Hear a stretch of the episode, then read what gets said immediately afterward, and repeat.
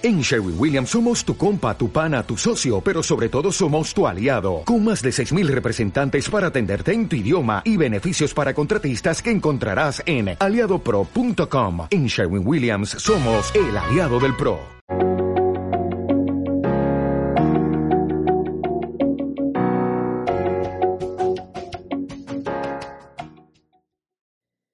Buenos días, hermanas. Es un gusto, es un placer saludarlas, estar aquí nuevamente en nuestra reunión de mujeres. Aclaro ese punto, es una reunión de mujeres. Todas las que estamos aquí en la Iglesia Árbol Plantado son mujeres. Y estamos dando continuidad a, los temas que estamos viendo. Nuestro canal en YouTube lo pueden visitar para que vean cuáles son las, las mensajes que se han estado compartiendo Mari y yo hemos estado encargadas de estas enseñanzas. Espero que sean de bendición para todas ustedes. Entonces hay mucha, mucha información, hay muchas cosas que aprender y quisiera que leyéramos un texto antes de, comenzar. Dice en Efesios 4:3, solícitos en guardar la unidad del Espíritu en el vínculo de la paz. Vamos a orar, poner este tiempo en manos de Dios, ¿sí? Te damos gracias, Señor, por esta reunión, porque estamos aquí, porque nos levantamos esta mañana y sabemos que tú tienes todos nuestros días contados. Gracias por tu palabra, porque tú nos enseñas, porque a veces siendo necia, Señor, tú te dignas a vernos, a ver lo que hacemos, Señor, y todas las cosas que tenemos que aprender, tú nos revelas a través de tu palabra. Muchas gracias. Ponemos este tiempo con tus manos en el nombre de Jesús. Amén. Bueno, el tema es el conflicto. Yo creo que ya lo habían visto en, en las invitaciones. Es un tema, pues, un poquito difícil porque todas batallamos. Mientras estemos aquí, en este cuerpo, vamos a batallar con nuestra carne. Y mientras convivamos con humanos, vamos a tener conflictos. Eso es lo normal, eso es lo natural. Entonces, nadie nos podemos librar de eso, pero hay muchas cosas que aprender acerca de. Y en este texto de Efesios 4.3 dice, guardar la unidad del Espíritu en el vínculo de la paz. Ahí Pablo está diciendo a la iglesia que haya una unidad en el cuerpo de Cristo. Pero nosotros pensamos, ¿cómo es que podría haber unidad en el cuerpo de Cristo si muchas veces no hay unidad en un matrimonio, que son dos personas, en una familia. Entonces, imagínate ahora dimensionarlo a una iglesia local, pues va a estar muy complicado, ¿verdad? Claro que la iglesia invisible es, es la que permanece unida, pero nuestro trabajo en nuestra casa es mantener también la unidad con nuestro marido. Y quiero eh, Mm, aclarar también que este tema, aunque voy a hablar mucho acerca del esposo, puede aplicar a cualquier tipo de relación. Los conflictos no nada más los tenemos las mujeres casadas, también lo tienen las solteras o las que ya están viudas. Mientras convivas con alguien, vas a tener conflicto. Entonces, este tema aplica mucho para todas. Si yo te digo, este, cuando tu esposo y tú eres soltera, por ejemplo, yo quisiera que tú pensaras en quítale esa palabra esposo y ponle una relación en la que tú estés batallando o batalles mucho para llevarte bien, ya sea tu hermano, tu hermana, tu mamá, tu papá, alguien de la familia con la que tú tengas mucho conflicto o muchos roces.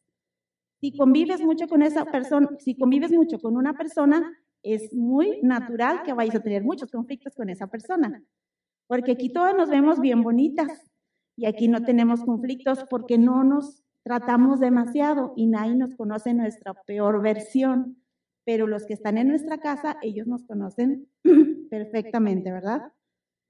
Entonces, siempre vamos a tener conflictos. En un matrimonio siempre va a haber conflictos. Es natural. No, nos sintamos raras, ¿verdad? Todos, todos lo hemos pasado. Entonces, ¿de qué forma pensamos o actuamos cuando estamos en medio de un conflicto. Y yo quisiera poner los ejemplos con nuestro esposo, ¿verdad? ¿Qué es lo que nosotros hacemos? ¿Cómo pensamos cuando estamos en el calor de, una, de un pleito? ¿Cómo, ¿Qué hacemos? Yo quiero ponerles siete ejemplos, siete ejemplos y ustedes me dicen si, si se identifican. Mi manera de explicarles a veces es así, con puntos, con principios, con numeritos.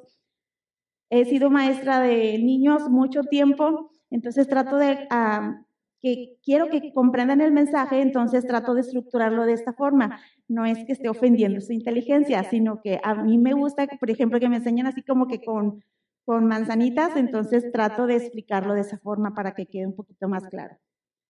Muchas gracias. Bueno, punto número uno. Esa es la más común, la ley del hielo. ¿Te enojaste con tu esposo y ya no quieres hablar? Que me ruegue, que me diga. Y me da risa porque hace poquito estaba platicando con una amiga mía y me decía que me ruegue, ni modo, él, él tiene la culpa. Pues sí, desde su perspectiva él tiene la culpa pero yo nada más la escuché a ella, su problema, su situación. Ahora estoy hablando de que ella no es creyente, ¿verdad? Entonces, ¿qué haces tú? ¿Te enojas? ¿Cuánto te dura el enojo? ¿Te dura un día, dos días? Recién casadas a lo mejor te duraba dos meses, un mes, no sé. O sea, bien, muy, que me ruegue, que me diga, que reconozca su error, que se arrepienta, que haga méritos, que haga puntos para que yo esté bien porque nosotros pensamos que nosotros somos la reina de la casa, ¿verdad? Del hogar. Entonces a él le conviene arreglarse conmigo, pero nosotras no hacemos nada. Número dos, todo te molesta. Esto me da risa porque a veces cuando estás enojada con tu esposo, todo te molesta de él, ¿a poco no? O sea, lo ves y está comiendo y, ay, ¿por qué come así? ¿Y por qué camina así? ¿Pero por qué se sienta ahí a ver la tele nada más? ¿Y por qué no me ayuda? ¿Y por qué? todo, todo, y que si habla, que por qué habla, y que si habló por teléfono con alguien, ¿por qué le habló? Todo, todo, o sea, te cae mal, ¿a poco no? Si te cae mal, no quieres hablarle porque estás muy molesta, estás muy enojada, todo, todo, todos los errores los ves en él, aunque no nada que ver, ¿verdad? Siempre ha comido igual y siempre ha caminado igual, pero cuando estás enojada, puntualizas mucho eso, porque quieres desquitarte. Número tres, estás negada arreglar la situación. Piensas, ay, a él no le importa, él no me va a escuchar, él siempre ha sido el mismo, él no va a cambiar, lleva toda la vida así. Sobre todo digo para los que ya tienen mucho tiempo de matrimonio, ¿verdad? Y dicen, ay, no, o sea, no tiene solución. Número cinco, dices, llegas a este punto en que dices, como ya no tiene solución, yo creo que la única opción es el divorcio. A ese punto llegamos. Ya, o sea, pues es que ya no tiene solución nuestro matrimonio. Lo mejor es que cada quien por su lado, ¿verdad? Nos divorciamos, todos vamos a ser felices, él reconstruye su vida, yo la mía. ¿Les ha pasado eso por su mente alguna vez en un conflicto? Ya cuando no estamos en conflictos no pensamos nada de eso, pero cuando estás en medio de la situación difícil, piensas en una separación. Número seis, lo mejor es que cada quien haga lo que quiera. Ahora sí que hay muchas parejas que ya se acostumbraron a tener en conflicto, a no tener esa amistad, a no vivir como si fueran uno y deciden, mira tú a tu cuarto, yo a mi cuarto, tú tu cama, tú tus cosas, tú tus planes, yo mis planes, tú tus amigos, yo mis amigos. Y así en paz todos. Porque ya no piensen en el divorcio porque ¿qué van a decir los demás? ¿Qué van a decir en la iglesia? Nos van a expulsar. ¿Qué van a decir los familiares, los vecinos? Entonces cada quien por su lado y así todos estamos felices y contentos. Nadie se va a dar cuenta más que él y yo. Si acaso nuestros hijos, pero bueno, vamos a permanecer juntos precisamente por nuestros hijos. ¿Ellos qué culpa tienen? No pueden vivir sin un papá o sin una mamá. Mejor nos aguantamos cada quien en, sus cosas, pero nuestros hijos van a tener el beneficio de tener a sus padres juntos. Y el número siete es, si me voy a algún lugar, me voy con mi mamá un tiempo, me voy de vacaciones, huyo de esto, necesito que se enfríe esta situación, necesito pensar las cosas, él también necesita su espacio. Lo mejor es que nos separemos un tiempo y lo consideremos más tarde y ya vemos si nos volvemos a juntar. ¿También has pensado eso o lo has hecho? Seguramente lo has pensado al menos. Seguramente. Entonces, estas son solamente siete formas, pero hay muchas formas de reaccionar ante el conflicto por las cuales ustedes y yo hemos pasado. Entonces, nuestro corazón, bueno, primero quiero quisiera que viéramos cuáles son las causas del conflicto. Hay muchas causas de conflicto, pero yo solamente quiero mencionar dos causas de conflicto que son las más comunes que existen. Número uno, las diferencias. Todos tenemos diferencias con cualquier persona, ya sea madre, hijo, este, hermanos, esposo. Siempre las va a ver porque cada cabeza es un mundo. Todos pensamos diferentes. Y unos ejemplos para ver esto de las diferencias en cuanto a un matrimonio es, por ejemplo, ya se casan y cada quien trae sus costumbres de casa. Cada quien trae un trasfondo, unas tradiciones que hacer. No sé si les ha pasado, a veces tú dices, Ay, pues es que yo soy de las que me gusta levantarme temprano y aprovechar el día. Y, a veces tu esposo dice, yo prefiero levantarme tarde, o sea, me desvelo, no pasa nada y me, me levanto tarde. Y eso ya es una causa de conflicto, porque la esposa, ay, ¿por qué no te levantas tan temprano? O al revés, ¿verdad? Porque hay de todo. Esa es una diferencia que te puede llevar a un conflicto. Otro, los días feriados, que eso también es importante. Acabamos de pasar un puente. ¿Qué hicieron? ¿Quién decidió qué se iba a hacer ese día? ¿Quién lo decidió? Casi casi podría apostar que la mujer. Vamos con la familia, vamos a pasear. A veces ellos, es que yo quiero descansar, es que es un día en que yo puedo descansar y hacer todo lo que... Bueno, si vas a descansar, pero me arreglas el lavabo y me arreglas esto. ¿Y quién decide a fin de cuentas? Se están riendo porque saben que es cierto, ¿verdad? Normalmente las mujeres deciden. Y otra, otra diferencia es la decoración de la casa. Hay muchas, muchas formas de tener un conflicto en cuanto a diferencias. La administración de dinero. Uno siempre quiere gastar y el otro siempre quiere juntar. Ya llegas al punto en que dices, mira, tú juntas y yo veo cómo gasto. Eso sería genial para nosotras las mujeres, que normalmente tiendes a, a querer gastar y no, no ahorrar, ¿verdad? He visto casos que son lo contrario. Pero uno siempre quiere gastar y otro siempre quiere ahorrar. Tú siempre estás viendo en qué, es que nos falta esto, es que nos falta lo otro. Mira, nos enganchamos y vamos a pagar la deuda y haces un plan bien bonito acerca de cómo vas a salir de la deuda. Y eso lleva a un conflicto porque luego estás atorado, no puedes pagar, no puedes viajar, no puedes hacer nada. Y luego te dice tu esposa, ah, pero querías, ¿verdad? Entonces, dale una mordida al vestido o dale una mordida a aquello que compraste, ¿verdad? Porque ahora ya no hay para salir a pasear, a comer. Eso es muy común y es una causa de conflicto. Y el otro y el muy, muy, muy importante es el egoísmo. Todas somos egoístas por naturaleza.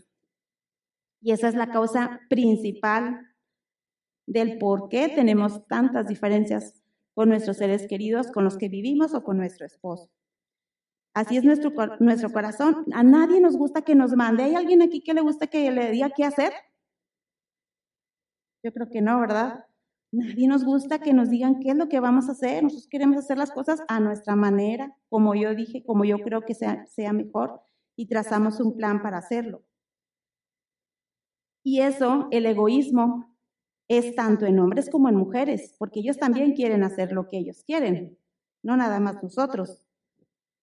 Somos egoístas, somos rebeldes, pero pues eso es natural en nosotras, los humanos, y eso desencadena en gritería, en malas caras, en ya no querer hablar, porque quiero hacer lo que yo quiera, no lo que tú me digas que tengo que hacer.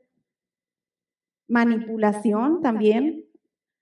Es cierto que muchas, a muchas mujeres manipulen a sus esposos y ni se dan cuenta que lo están manipulando, porque no se dan cuenta que como ya ha pasado mucho tiempo y ya lo han hecho vez tras vez, tras vez, tras vez, para ellas es algo muy natural, pero es una manipulación. Tenemos que salirnos del conflicto y pensar, ¿por qué lo estoy haciendo? ¿Qué estoy haciendo? ¿Quiero acomodar las cosas para hacer a fin de cuentas lo que yo quiero? Quiero que no se dé cuenta que estamos haciendo lo que yo quiero sutilmente. Estamos manipulando a nuestro esposo, eso es un pecado. Y tenemos que darnos cuenta de eso. Como les decía, por naturaleza queremos pelear. Y a veces hay días en los que más quieres pelear. No sé si les ha pasado que a veces se levantan y ya tienen ganas de pelear. O sea, no sé por qué. O sea, cualquier cosa que haga ya es causa de conflicto. Pero ¿por qué? ¿Por qué? ¿Por qué nos pasa eso? Como que nuestra carne está como que más, nada más estoy esperando que haga, o a veces sin decir, sin que diga nada, el hecho de no decir nada, ¿y por qué estás callado? ¿Y por qué no hablas? O sea, cualquier cosa puede ser un tema para discusión, un tema para llevarnos a pelear. Vamos a leer Proverbios 31, 26. Dice, abre su boca con sabiduría. Nos habla de la mujer virtuosa, lo hemos visto varios, en varios temas. Dice, abre su boca con sabiduría. Así eres tú. Cuando tú abres tu boca, solamente puedes edificar. Y en Efesios 4.3, volviendo a leer el texto, dice, solícitos en guardar la unidad del Espíritu en el vínculo de la paz. También eso siempre te levantas y dices, quiero estar bien unida a mi esposo o quiero llevarme bien con mis hermanos, con mis hijos, con mis padres. Eso no, eso no es natural en nosotros. Eso vamos a tener que ir en contracorriente para poder lograr eso. Entonces decimos, ¿cómo le hago entonces para resolver un conflicto? Tengo un problema, ¿cómo le hago? ¿Me espero hasta que él diga algo? Tarde que temprano vamos a tener que hablar. Sí, pero yo le voy a castigar, y ya no le voy a hablar y a la otra lo va a pensar mejor y ya no me va a decir eso. Es mentira, eso no es cierto. Tenemos que arreglar esa situación. Entonces, mucho tiene que ver, como habíamos visto en otros temas, la manera en que dirijo mis pensamientos. Todo empieza aquí, en nuestra mente. Mi manera de pensar dice mucho acerca de lo que voy a hacer. Todo empieza en nuestra forma de pensar. Antes de actuar, pensamos. Eso quiero creer. Entonces, ¿qué hago? Primero tengo que saber cuándo un pensamiento es bíblico, agrada a Dios y cuándo es cosa mía. Todo lo bueno viene de Dios y todo lo malo es mío. ¿Cómo puedo hacer entonces para resolverlo? ¿Cómo puedo pensar de manera que agrade a Dios? ¿Cómo le hago en ese caso? ¿Cómo puedo ordenar mis ideas? La forma en que pienso dice mucho acerca de lo que conozco de Dios. La única manera es conocer a Dios. ¿Y cómo conozco a Dios? Leyendo la palabra de Dios, la escritura. Ahí yo me voy a dar cuenta porque voy a tener eso en mi mente y voy a decir, a ver, Dios dice esto, pero mi carne dice lo otro. ¿Qué tengo que hacer? Para empezar, tengo que distinguir cuando algo viene de Dios y cuando algo no viene de Dios, para saber qué hacer. Eso es sumamente importante, saber que mi pensamiento agrada o concuerda con lo que yo he aprendido de Dios. Entonces, identificar eso en, en mí, en mi mente, yo creo que de ahí desencadena todo lo que vaya a hacer. La forma de pensar tiene mucho que decir. Entonces, quisiera que viéramos algunos puntos sobre cómo debemos de pensar cuando tenemos un conflicto, cuando tenemos un problema, ¿qué debo de pensar? Son siete cosas que les voy a mencionar. El número uno la encontramos en Santiago 1, del 2 al 5. Dice, hermanos míos, tened por sumo gozo cuando os halléis en diversas pruebas, sabiendo que la prueba de vuestra fe produce paciencia. Mas tenga la paciencia su obra completa, para que seáis perfectos y cabales, sin que os falte cosa alguna, y si alguno de vosotros tiene falta de sabiduría, Pídala a Dios, la cual da a todos abundantemente y sin reproche, y le será dada.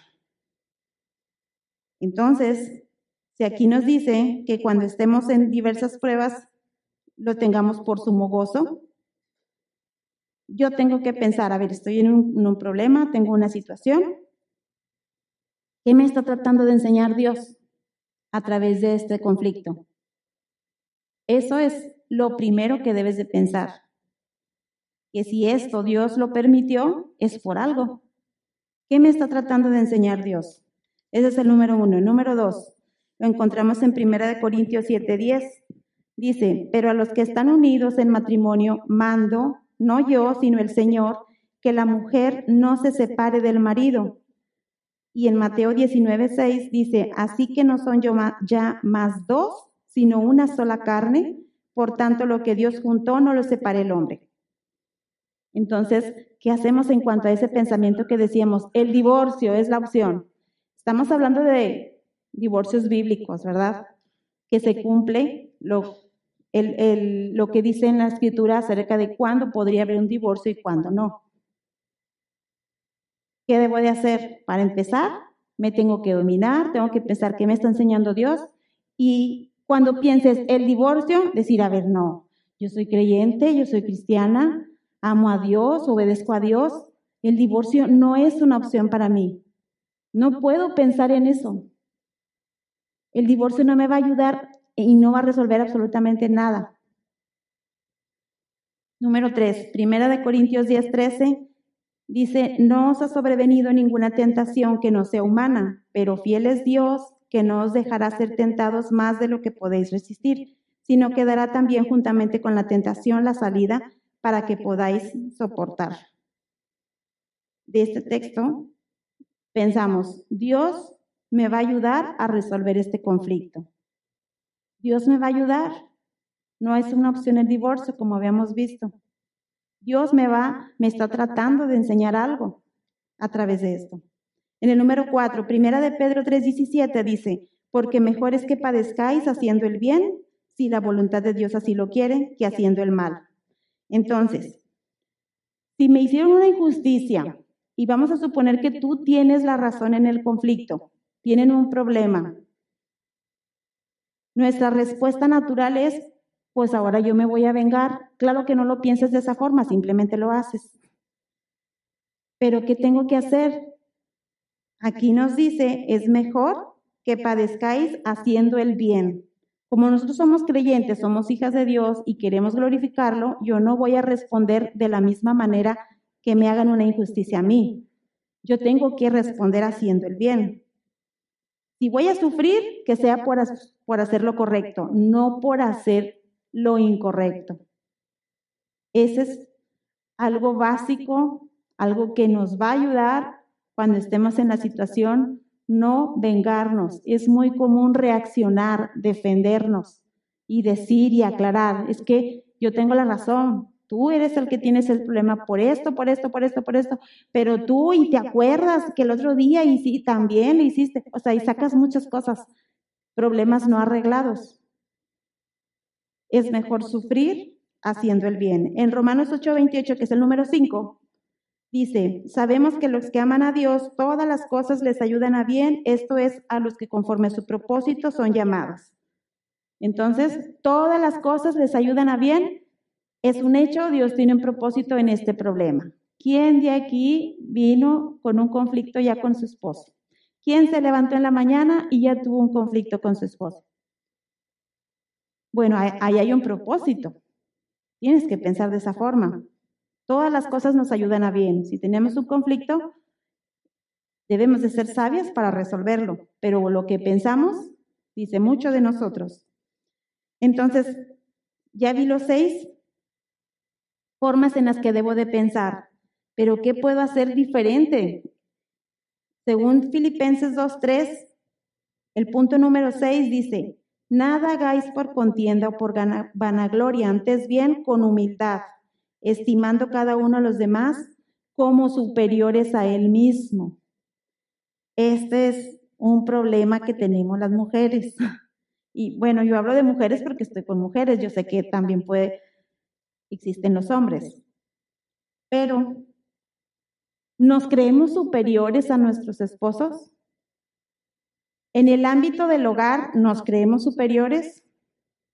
¿Pensamos que somos mejores administradoras? ¿Pensamos que conocemos mejor a nuestros hijos? ¿Pensamos que tenemos la mejor forma de educar y criar a nuestros hijos, de tomar decisiones en cuanto al hogar, en cuanto a la administración? ¿Es eso natural en nosotras? Sí, sí pensamos eso. Sí lo pensamos. Pero la palabra de Dios nos dice que estimemos a cada uno de los demás como superiores a nosotras mismas. Esa debería de ser mi forma de pensar. como si Él fuera superior a mí en todo, o sea, en sabiduría y en experiencia. Yo sé que hay mujeres muy capaces, hay mujeres muy sabias, pero eso no significa que tu esposo no lo puedas llegar a ser. Quizás no es creyente, no conoce la palabra de Dios. Aún así, Él es quien va a dar cuenta de ti ante Dios y Él es la cabeza, entonces nosotros. tenemos que dejar que Él lleve la administración, como quien dice, de nuestra casa, de nuestro hogar, de nuestras vidas, de nuestros hijos. Yo sé que puede ser que esté aislado porque él trabaja y pues no sabe ni qué onda acá con los hijos, pero no está de más pedir una opinión o ver su punto de vista. Siempre hay que pensar en eso, no te creas mucho, no, no pienses que tú eres lo último y lo que la más sabe. Eso está mal. Siempre hay que pensar como dice ahí en Filipenses 2.3. Entonces, ¿qué puedo hacer para facilitar que podamos resolver este conflicto? Debería de ser tu forma de pensar. ¿Qué puedo hacer para facilitar que se resuelva este conflicto? Es muy opuesto a los siete puntos que veíamos acerca de lo que pensamos y hacemos cuando tenemos un conflicto. Eso habla de inmadurez. Discúlpame que se los diga, pero si actuamos como los siete puntos que decíamos al principio, es una forma inmadura de hacer las cosas. Por ejemplo, eso de la ley de hielo, de no le quiero hablar, que él me diga, eso es inmadurez. Entonces, ¿qué hacemos? Acuérdense que es muy importante la forma en que pensamos. Es de gran importancia comprender que los malos pensamientos influyen poderosamente en mis acciones, las cosas que voy a hacer, en mis emociones, porque las mujeres somos muy emocionales y metemos ahí nuestras emociones en medio del problema y no sé si han visto mucho acerca de que dicen, es que cuando una pareja tiene problemas y a veces el hombre tiene la razón, cuando termina el conflicto, el hombre termina pidiéndole perdón a la mujer. ¿Por qué será? Porque la mujer no reconoce sus errores y lo dicen, ay, es que ya te enojaste conmigo, es que mira, yo por esto, yo por lo otro, y sacas un chorro de cosas que tienen que ver con emocionalismo y luego él es, ah, ok, está bien, bueno, no, y es que me hablas muy feo, mira la forma en que me dijiste. Y ya termina, bueno, perdón, es que no era mi intención, no, es que siempre me tratas así, ¿sí o no pasa eso?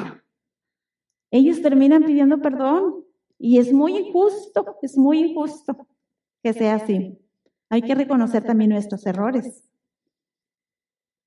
Y cuando nosotros damos rienda suelta a nuestros pensamientos y los dejamos que se vayan y decimos y decimos y decimos y no contrarrestamos lo que conocemos a, través de la palabra de Dios y lo que le agrada a Dios, eso va a terminar mal, eso es por seguro, va a terminar mal porque tú estás siendo egoísta, estás siendo inmadura, solo piensas en tu beneficio.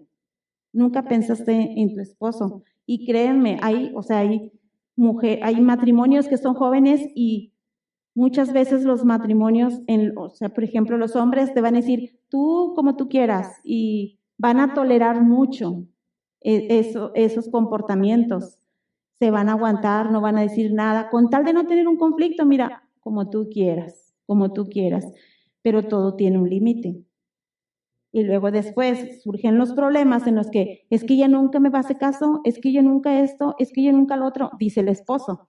Pues sí, es la verdad, Quizás él nunca dijo nada y fue su error. ¿Cómo iba a corregir a su esposa si ella no se daba cuenta que a él le molestaba cierta actitud o ciertas cosas que él hacía, que ella hacía, perdón? Es, es muy, muy, muy difícil en esa situación. ¿Y qué hacemos en cuanto a nuestras diferencias? Si las diferencias siempre las vamos a tener, hay que aprender a vivir con ellas.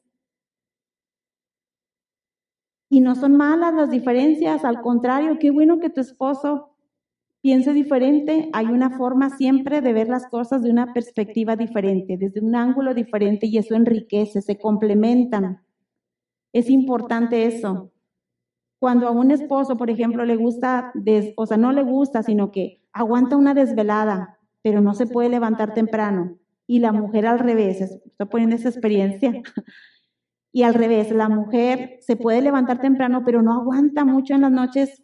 Cuando tiene niños chiquitos, hacen un, un equipazo, porque dices, bueno, tú te desvelas con el bebé, yo me duermo, y yo me levanto a las 5 de la mañana y yo agarro el bebé y tú sigues dormido. O sea, en ese tipo de cosas hay que verles el lado positivo, el lado bueno. No a fuerzas tenemos que hacer lo que nosotros digamos.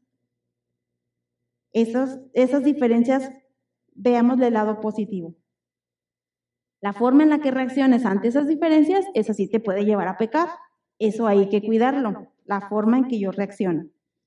Entonces, la clave lo vamos a encontrar en Efesios 4.2. Dice, para esta cuestión de las diferencias, con toda humildad y mansedumbre, soportando con paciencia los unos a los otros. Con paciencia, soportense. No todo, no todo va a tener una solución, porque a veces él va a tener una perspectiva, otra perspectiva, ¿y quién va a ganar? Ni modo, tocó, como dicen, soportar. Esa palabra ahorita es muy famosa y todo el mundo la quiere aplicar, pero la quiere aplicar a su beneficio. ni modo, y soporta, o sea, los demás soporten, pero yo, ¿yo cuándo voy a soportar? Ahora aplícatelo de esa forma, me tocó soportar, eso sí es bíblico, lo otro no, lo otro es que todos los demás se aguanten, pero yo no. Ahora hay que aplicar, me tocó soportar. a mí, y que se te quede bien grabado en tu mente a la hora de un conflicto soportense, no, no, no todas fuerzas tienen que ser un dictador, el hombre ni la mujer, la mamá o, y la hija, el hermano, no tiene que decir a fuerzas qué es lo que se tiene que hacer y por este camino nos vamos a ir.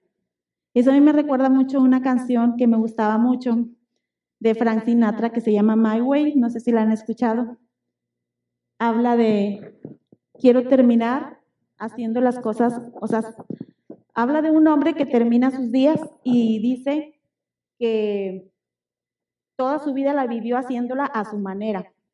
Creo que hay otros cantantes que la tradujeron al español y la cantaron, pero eh, yo decía, qué padre, ¿no? Llegar, llegar al final de tus días y estar satisfecho con lo que hiciste. Aunque hayan sido errores, dices, pues yo lo hice todo a mi manera. Viví una vida en la que hice todo a mi manera me gustaba mucho antes, pero cuando empecé a comprender que ya no era mi manera y que ahora es a la manera de Dios, dices, estoy mal. Entonces, o sea, nunca, nunca debí pensar o es incorrecto pensar de esa forma, aunque la canción está muy bonita y, te puede llegar, que dices, ay, qué padre, qué bonita está la canción. No, está equivocado. Nuestra forma de pensar no es a nuestra manera, es a la manera de Dios. A la manera de Dios. Tengo que terminar mis días y decir, lo hice como Dios me dio entendimiento, tratando de glorificarlo siempre a Él, hasta el último de mis días. Tener esa convicción. Entonces, vamos a suponer que tu esposo te está pidiendo algo y involucra un pecado. Ahí sí es muy diferente, ¿verdad? Pero si no te está pidiendo algo que tenga que ver con un pecado, hay que ceder amablemente. Claro que hay que negociarlo, pero no manipularlo, que es muy diferente. A veces queremos convencer. Tu esposo te dice, este, vamos a hacer esto, esto y esto, y dices, bueno, ¿cuál es mi papel? Someterme, pero no me agrada. No me agrada eso que me está pidiendo. Oye, ¿y cómo ves si esto? ¿Y cómo ves si le hacemos de otra forma? ¿Y cómo ves? Digo, y no es válido, sí es válido decirle otras opciones, otras alternativas, pero llega un punto en que podemos manipularlo y, que, y queremos hacer lo que nosotros queramos y nos ponemos necia. Pero es que mira, pero es que lo otro, pero es que, ¿y qué termina diciendo tu esposa? Bueno, está bien. Y ni siquiera está convencido, pero con tal de no tener un conflicto, accede. Ese es un problema que tenemos nosotras las mujeres. La actitud. La actitud con la que nos sometemos. Si te sometes, pero de mala forma. Si te sometes, pero agotas hasta el último recurso para convencerlo de que no lo haga hasta el último momento de que no lo haga. Vamos a suponer que dices, bueno, ya me someto. Es que sí me sometí porque a fin de cuentas lo convencí. Sí, lo manipulaste. Piensa en eso. Piensa en que no sale muy natural decir, eso de que nosotras no somos rebeldes, sí somos obedientes. Esta cosa se me cae. Bueno, ¿y qué hacemos en cuanto al egoísmo? Ya vimos qué hacemos en cuanto a las diferencias. ¿Qué hacemos en cuanto al egoísmo? En 1 Corintios 13:5 dice, no hace nada indebido, no busca lo suyo, no se irrita y no guarda rencor. Pero aquí lo que me llama la atención es no busca lo suyo y todos vamos buscando lo nuestro. ¿A poco no? Siempre buscamos lo nuestro, nuestro beneficio, lo que nos dé más placer, lo que nos guste más, lo que nos convenga más. Entonces, esa es la principal razón de un conflicto, porque pensamos en nosotras mismas, somos egoístas, nosotros somos el centro del universo, nosotros somos el centro de nuestra casa, todo gira a nuestro alrededor en nuestra casa, y ese es un problema muy grave, porque la prioridad debe de ser Dios en nuestra familia. ¿Qué es lo que dice Dios acerca de? No, ¿qué es lo que digo yo acerca de? Veamos en Efesios 4, del 1 al 3, dice, yo pues, preso en el Señor, os ruego que andéis como es digno de la vocación con que fuisteis llamados, con toda humildad y mansedumbre, soportándoos con paciencia los unos a los otros en amor, solícitos en guardar la unidad del Espíritu en el vínculo de la paz. Con humildad, con mansedumbre, soportándose y con paciencia. De ahí se desprenden estos cuatro puntos que quiero un poquito tocar, profundizar acerca de las actitudes que tenemos cuando queremos, estamos en medio de un conflicto. ¿Cuáles son nuestras actitudes? Ahí dice, en ese texto de Efesios, habla de la humildad, que es muy importante. En Romanos 12:3 dice, por la gracia que se me ha dado, les digo a todos ustedes, nadie tenga un concepto de sí más alto que el que debe de tener, sino más bien piense de sí mismo con moderación, según la medida de fe que Dios le haya dado. Nadie tenga más alto concepto de sí mismo. Para resolver un conflicto siempre necesitamos humildad, siempre, siempre. Eso es algo que debemos tener y saber que es probable que yo no tenga la razón. Siempre es probable que yo no tenga la razón. Pero cuando actuamos de forma, es que yo estoy segura que yo tengo la razón, ahí te falta humildad.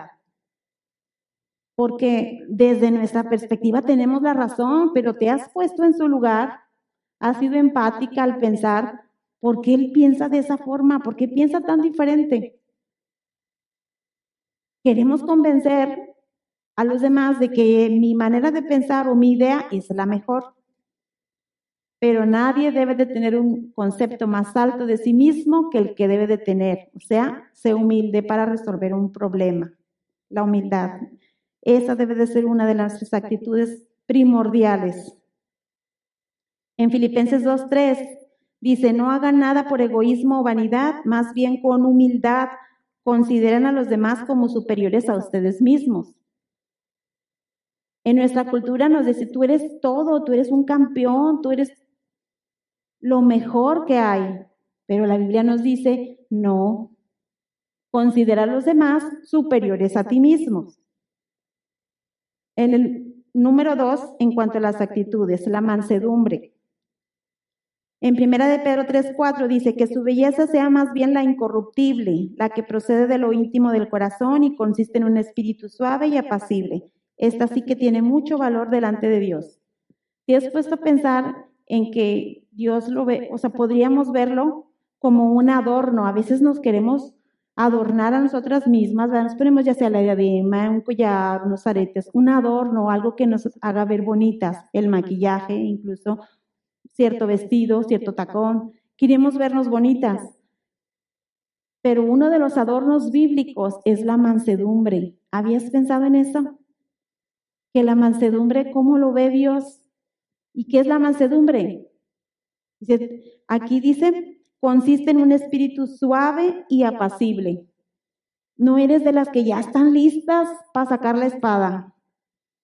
No eres de las que reaccionan en el momento luego, luego. Tenemos que tener un filtro aquí y pensar, a ver, esto agrada a Dios, ¿qué es lo que dice Dios acerca de esto y no dejarnos llevar por el calor de un pleito.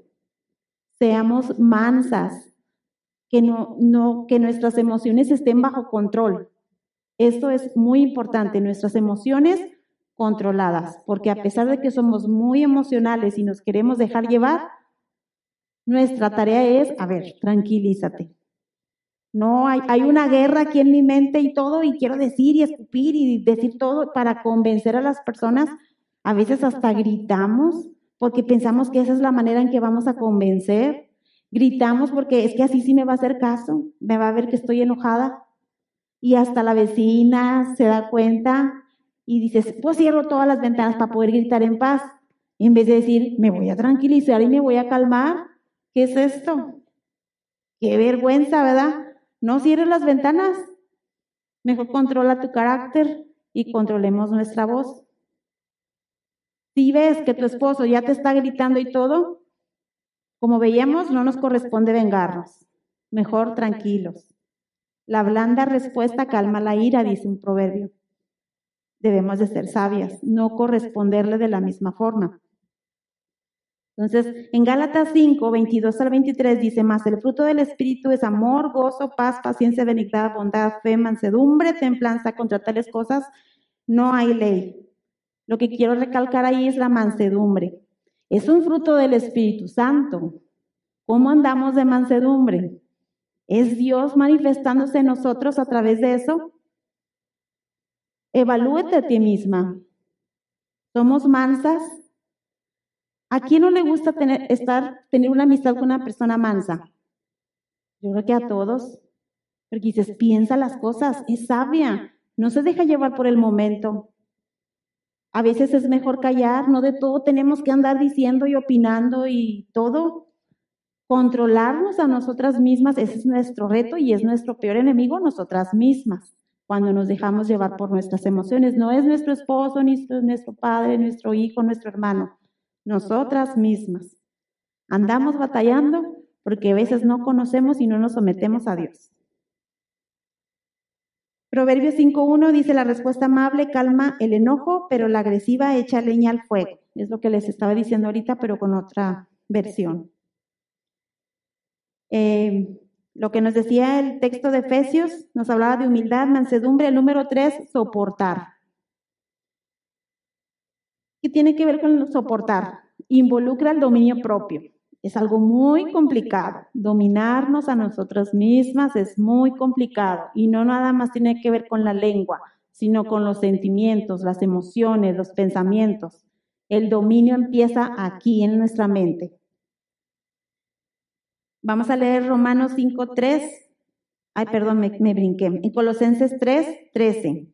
Dice, soportándonos unos a otros y perdonándonos unos a otros. Si alguno tuviera queja contra otro, de la manera que Cristo os perdonó, así también hacedlo vosotros.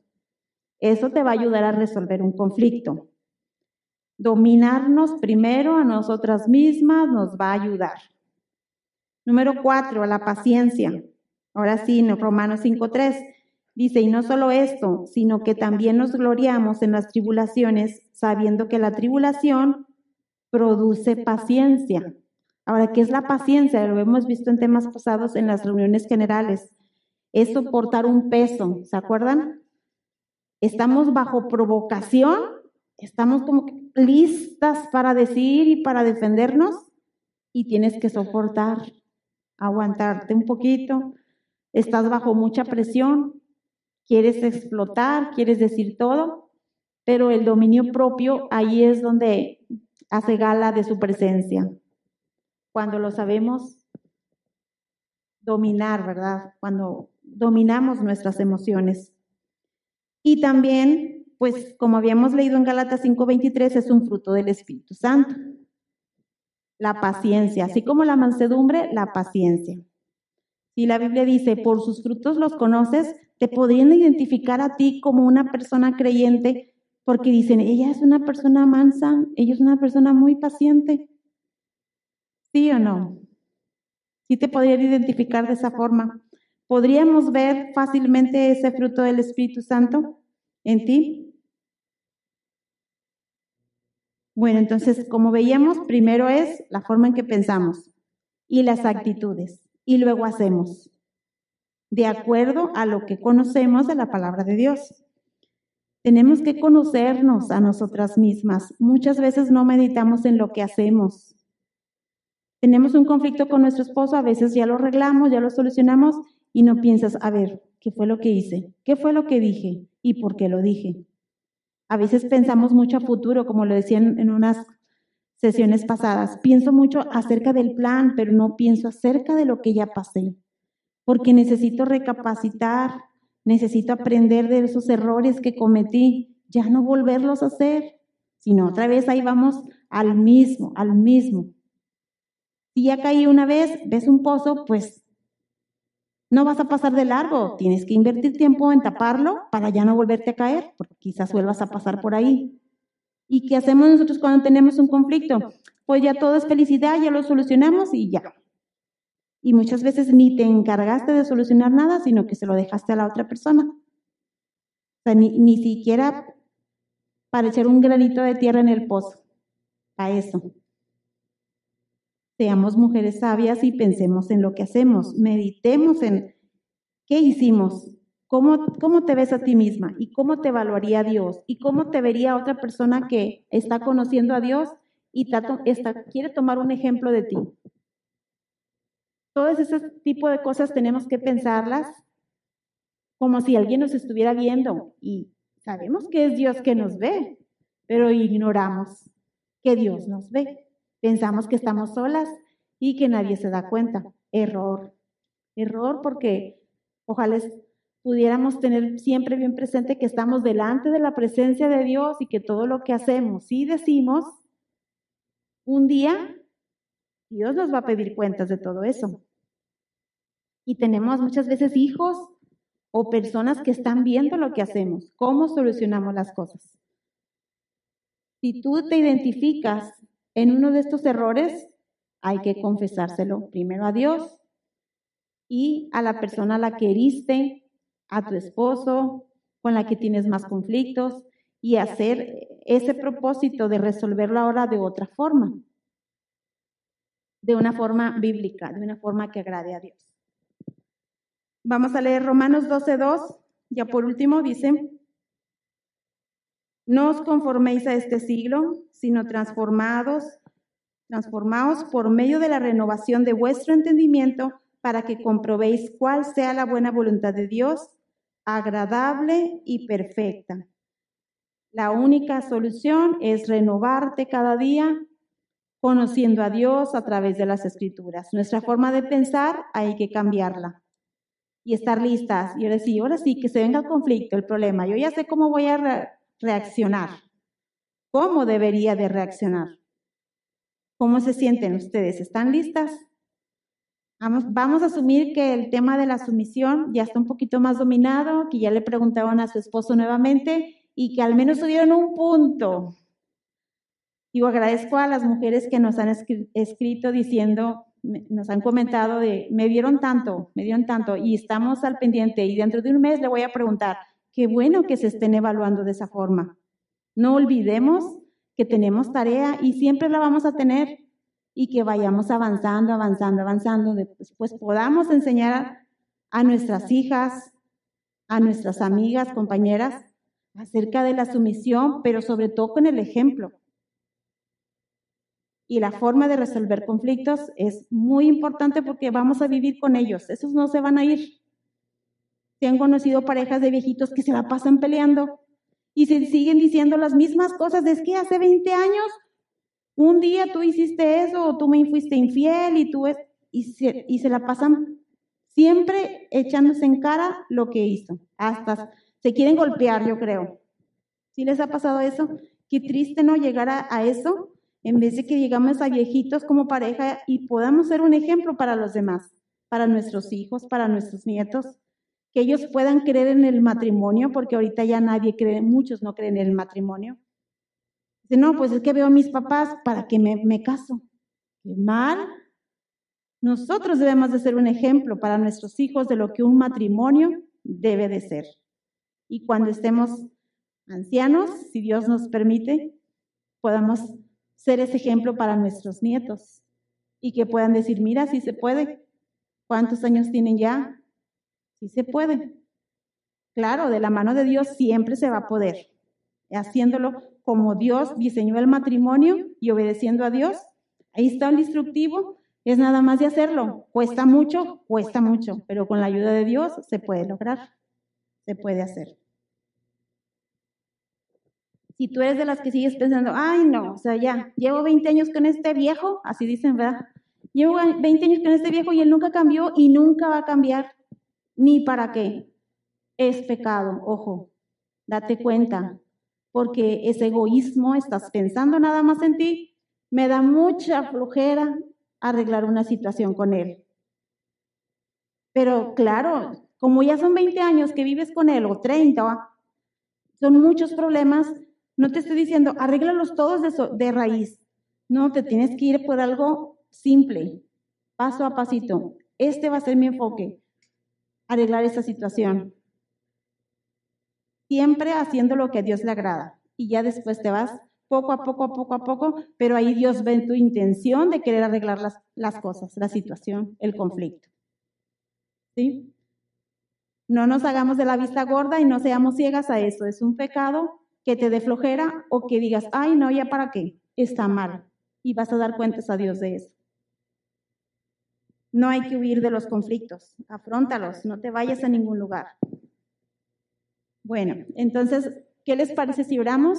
Damos gracias a Dios por nuestros esposos, nuestras familias, con los que tenemos muchos roces porque nos ayudan a parecernos cada día más a Cristo, que nuestra pariente se parezca más a Cristo, no a mí, que no trato de convencerlo de lo que yo quiero porque creo que es la mejor opción. Vamos a pedirle a Dios que nos dé esa sabiduría. ¿Sí? Gracias, Señor, porque no podemos hacer nada ante tu palabra, porque todo es verdad, porque tú nos confrontas con nuestro pecado, porque nos damos cuenta que estamos haciendo las cosas mal. Y tú, Señor, nos revelas a través de tu palabra que cuál es el camino, cuál es el proceder. A veces nos da mucho coraje, Señor, porque pensamos que tenemos una mejor solución, porque no nos gusta ver nuestro error. Gracias por mostrarlo, Señor, y por revelarte a través de tu palabra. Queremos ser mujeres sabias, mujeres prudentes, mujeres con dominio propio, que muestren los frutos del Espíritu Santo como la paciencia, que busquemos dar el primer paso cuando tenemos un conflicto con nuestro esposo, con nuestro hermano, nuestro pariente más cercano, que estemos siempre deseosos de tener ese vínculo de la paz que tengamos la unidad primero en nuestras casas y podamos ser unidos en la iglesia, Señor. Te amamos y queremos obedecerte. Gracias por tu amor que nos muestras a través de tu palabra. Muchas gracias, Señor. Confiamos en ti y nos ponemos en tus manos. En el nombre de Jesús. Amén. Bueno, hermanas, pues despedimos la transmisión. Vamos a tener una reunión en abril, el día 29, esperando que nos puedan acompañar y los temas pues son muy importantes, muy interesantes, son consecutivos. Las esperamos el día 29 de abril. Muchas gracias.